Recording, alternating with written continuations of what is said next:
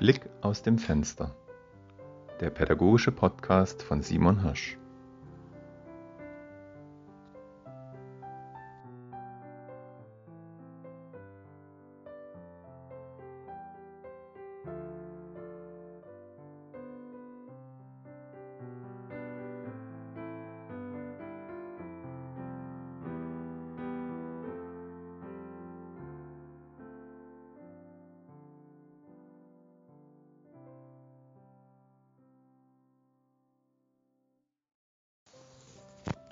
Die Routine.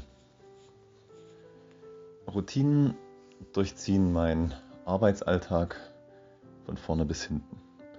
Das fängt schon an bei den alltäglichen Handgriffen, die immer die gleichen sind. Also wenn ich zum Beispiel morgens, hm, nachdem ich meine Sachen in, den, in die Umkleide gehängt habe, durch die Flure gehe, die Lichtschalter, die ich antippe, dann im Zimmer, dass ich die Fenster aufmache, den Computer anmache, mir was zu trinken abfülle.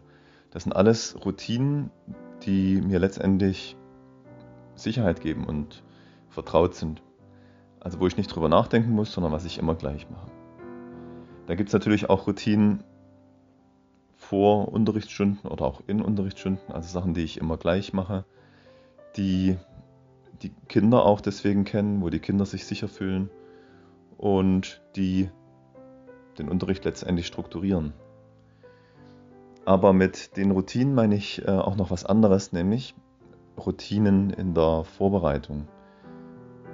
Man sagt ja oftmals, dass Lehrer einmal Unterricht vorbereiten und dann den im Grunde ein Leben lang so halten können, ohne den besonders anpassen zu müssen.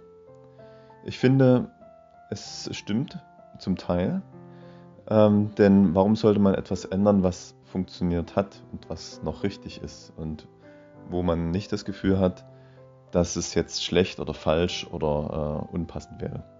Also das Ziel bei der Unterrichtsvorbereitung ist für mich schon eine Routinenentwicklung, dass ich für eine bestimmte Klassenstufe oder für ein bestimmtes Fach oder ein Thema eine Routine habe, also eine Vorstellung, wie ich den Unterricht mache, meinetwegen auch ein Arbeitsmaterial, ähm, bestimmte Unterrichtsschritte, die ich dann beim nächsten Mal wieder verwenden kann und beim übernächsten Mal wieder.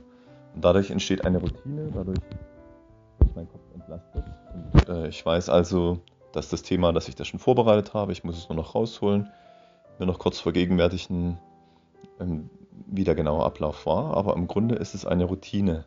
Und diese Routine entlastet mich auf der anderen Seite von viel Gedanken, die ich mir nicht machen muss, die ich dann wiederum aber in anderes stecken kann.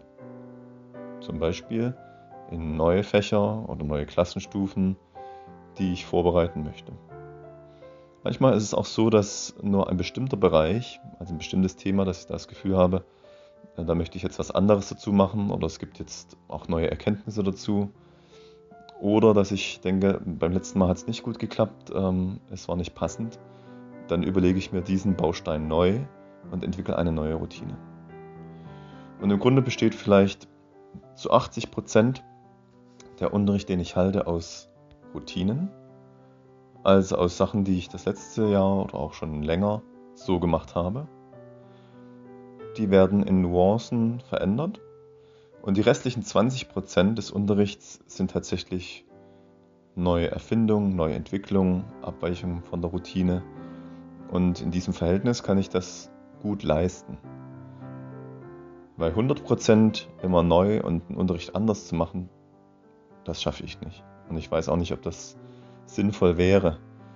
Denn ja, man muss auch auf die Energie achten, die man hat, die man zur Verfügung hat. Es gibt ja diesen Satz 80 zu 20, dass man mit 20% der Energie 80% des Ergebnisses schafft. Aber für die letzten 20% des Ergebnisses, also für eine Perfektion, da verbraucht man dann theoretisch 80% der restlichen Energie. Und ich halte es gern so, dass ich mit 20% Aufwand ein gutes, zufriedenstellendes Ergebnis erreiche, nämlich die 80%. Und dazu sind mir die Routinen ganz wichtig.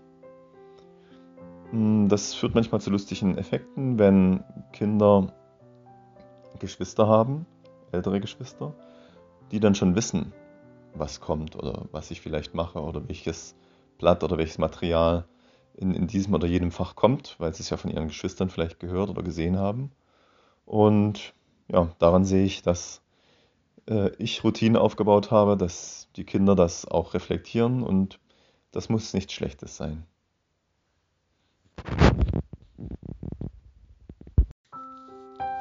Das war Blick aus dem Fenster, der pädagogische Podcast von Simon Hirsch. Bis zum nächsten Mal.